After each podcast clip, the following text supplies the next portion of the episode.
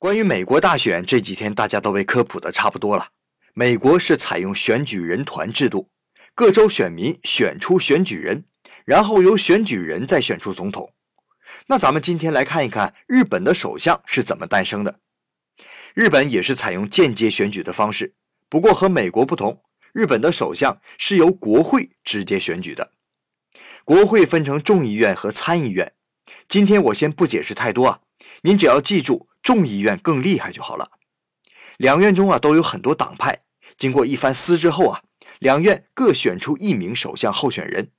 如果选出的是同一人，还则罢了；如果候选人不一样，根据日本宪法，两院还要各派代表商榷。不过在历史上都是众议院获胜。